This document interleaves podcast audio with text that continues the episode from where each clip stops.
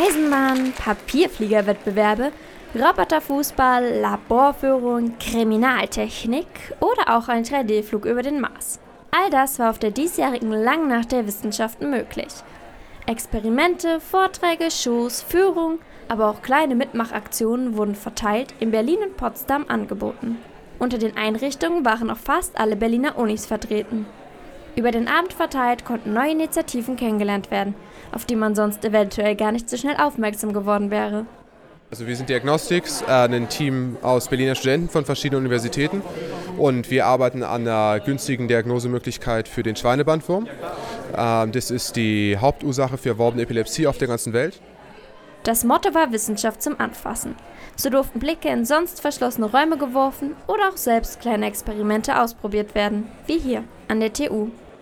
Wir machen Farbstoff-Solarzellen und da ähm, haben wir eine Titandioxidschicht. Titandioxid ist zum Beispiel auch in Wandfarbe oder in Zahnpasta enthalten. Und diese Titandioxidschicht wird in Farbstoff gebunden, zum Beispiel eben auch aus ähm, Fruchtsaft oder Früchtetee. Der bindet sich daran und wenn wir das dann in dieser Solarzelle einbauen, dann können wir tatsächlich eben aus Licht auch Strom erzeugen. Das Material, was da vorne gerade wild probiert wird, das sind die Cubelets, mit denen Kinder ab drei, vier Jahren äh, mit den Händen programmieren können und woran man aus Forschungssicht auch logisches oder wissenschaftliches Denken ganz gut beobachten kann. Man mag bei dem Begriff Wissenschaften zunächst mehr an die typischen Naturwissenschaften wie Mathe und Physik denken.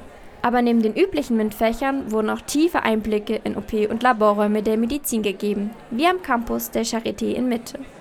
Wir sind hier vom Deutschen Zentrum zum Schutz von Versuchstieren und wir befassen uns mit der Entwicklung von Alternativmethoden zum Tierversuch. Dazu entwickeln wir mehrere Strategien, um langfristig Tierversuche einzusparen oder vielleicht sogar komplett zu ersetzen. Aber auch Gesellschaft sowie Geisteswissenschaft im Kunst-, Sprach- und Kultursektor gehörten zum Programm. So hatte die Mongolistik eine Jurte vor dem Hauptgebäude der HU aufgebaut. Also wir haben beispielsweise einen Kalligrafie-Workshop im Angebot, der zweimal wiederholt wird. Wir haben auch einen Knöchelspiel-Workshop, wo man verschiedene Spielarten mit mongolischen Knöcheln, also das sind entweder vom Schaf oder von der Ziege, spielen kann. Und vorher hatten wir auch einen Vortrag über die Jurte und es gibt auch einen Kehlkopfgesang-Workshop.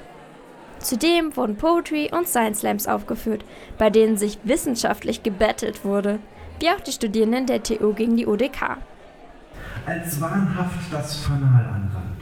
Phantast, Ballast, arg Asphaltbrand, das Allahs Hand fasst alles an. es tönen die Lieder und deutsche Panzer rollen durch Bei den Besuchern kamen die verschiedenen Veranstaltungen jedenfalls gut an.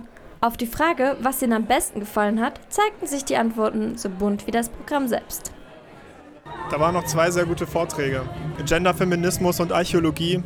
Äh, wie bestimmt man eigentlich das Geschlecht von bestatteten Menschen? Poetry Slam. Die verschiedenen Texte von verschiedenen Autoren zu hören. Großer Melting Pot. Ja, ich finde es auch klasse, dass äh, Wissenschaft zugänglich gemacht wird für jeden und jeder kann dabei sein. Das ist super. Um Mitternacht, nach sieben Stunden Wissenschaft zu mitmachen, ließen die ein oder anderen die klügste Nacht des Jahres dann noch feierlich ausklingen.